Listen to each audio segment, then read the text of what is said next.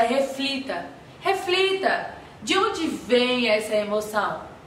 Existe uma história por trás disso? Sem julgar. Apenas analise. Nessa situação, eu foco em dois tipos de reflexão. Primeiro, eu reflito sobre mim. E eu entendo que as minhas reações têm mais a ver com as minhas dores do passado do que com aquela situação de fato.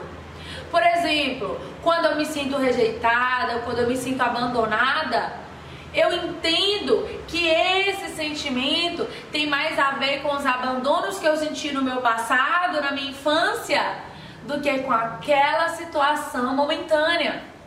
E eu entendo que hoje eu sou adulta, hoje eu sou dona do meu destino e eu tenho poder, eu tenho o poder de escolher permitir que aquela situação me abale e assim me tornar uma vítima pequena e fracassada ou decidir que eu tenho poder, eu tenho o poder de decidir e tudo bem. Aquela situação liberou em mim um gatilho do passado, mas hoje eu sou vencedora. Hoje eu sou autora da minha vida, do meu destino, e eu decido ali me portar como uma gigante, como uma gigante cheia de sucesso. E eu gosto de fazer outra reflexão também sobre a outra pessoa. Eu me coloco no lugar da outra pessoa. E é nesse momento que eu trabalho em minha empatia.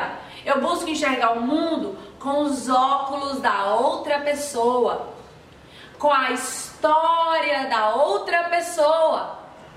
E eu falo para vocês, para mim, essa é a etapa mais desafiadora de todo o processo. Mas eu gosto de pensar muito assim: todo mundo tá aqui nessa vida para ser feliz. E essa pessoa, ela pensa que agir assim a fará mais feliz de alguma forma. Então entenda e aceite e respeite. É uma frase que eu uso muito pra mim para conseguir colocar empatia em prática.